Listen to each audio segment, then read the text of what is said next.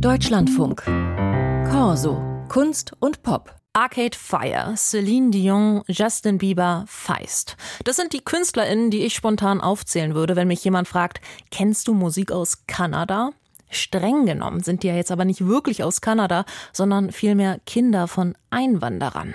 Die ersten Songs wurden vor der Kolonialisierung Nordamerikas geschrieben, und zwar von den indigenen Völkern. Und diese Musik der sogenannten First Nations, die wird so langsam wieder präsenter in der kanadischen Kultur. Dennis Kastrup hat sich vor Ort für uns umgehört. Wir haben dieses fahrbare Studio inklusive Musikproduzenten, Videoproduzenten und Tontechniker.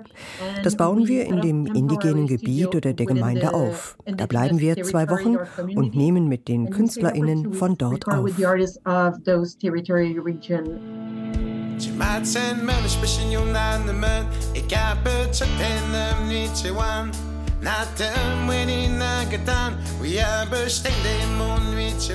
Joelle Roubiard ist die Leiterin von Musik Nomad. Die gemeinnützige Organisation kümmert sich seit 2006 um die Entwicklung und Anerkennung indigener Musik in der östlichen Provinz Quebec. Musik Nomad bietet zudem Workshops an und ist mittlerweile auch Label- und Booking-Agentur. Außerdem kann man auf ihrer Webseite Musik streamen, die nach Genre, Nation bzw. Gebiet und Sprache Sprache gefiltert wird. Die Möglichkeit vor Ort mit MusikerInnen zu arbeiten, hat vielen First Nation Menschen einen neuen Zugang zu ihrer eigenen Kultur ermöglicht. Viele KünstlerInnen entdecken oder lernen durch die Musik und den kreativen Prozess die eigene Identität neu kennen. Das ist also ein sehr wichtiges Hilfsmittel. Viele, mit denen ich arbeite, entscheiden sich dafür, ihre indigene Sprache neu zu lernen. Vorher wurde sie ihnen nie beigebracht, weil es verboten war.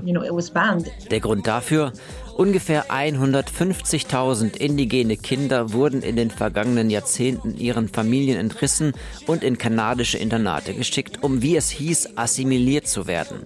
In den sogenannten Residential Schools war es verboten, die eigene Sprache zu sprechen.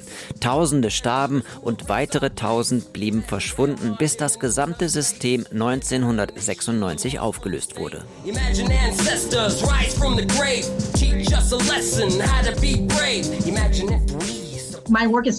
mein Fokus liegt auf der Musik und Kreation von Kunst und Künstlerinnen. Ich denke aber, sobald wir die indigenen Menschen und den Völkermord an ihnen anerkennen, fangen wir mit echten Veränderungen an. So kann ein besseres, neues Quebec entstehen. Was auf politischer Ebene langsam vorangeht, scheint mit der Musik einfacher zu sein. Die großen Award-Shows vergeben mittlerweile spezielle Preise für indigene KünstlerInnen. 2022 gewannen DJ Schapp und Fawn Wood bei den Junos. Trotzdem ist die Musik in den Radios immer noch stark unterrepräsentiert. Sie wird meistens von den öffentlich-rechtlichen Sendern gespielt. Die Genres sind dabei vielfältig. Natürlich gibt es das traditionelle Powwow-Singen oder auch den Inuit-Throat-Gesang mit dem Hals.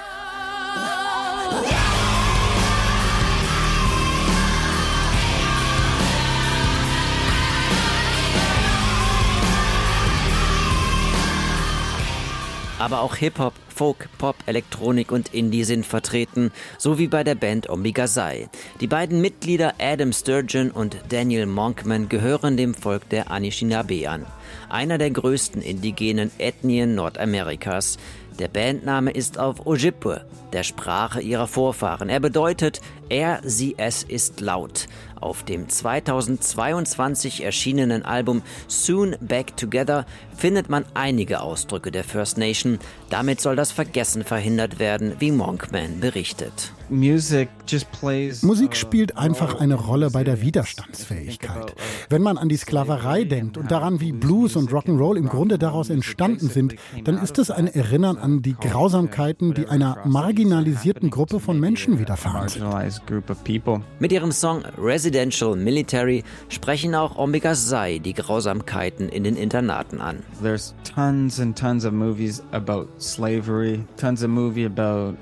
Es gibt unzählige Filme und Bücher über die Sklaverei und den Holocaust. Aber nenn mir einen Film oder fünf Bücher über Internate für indigene Menschen. Ich bin mir sicher, dass du das nicht kannst.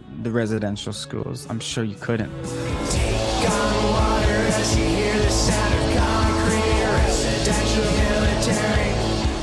Die Musik von Ombi Gazai steht sinnbildlich für die derzeitige Situation der indigenen KünstlerInnen in Kanada.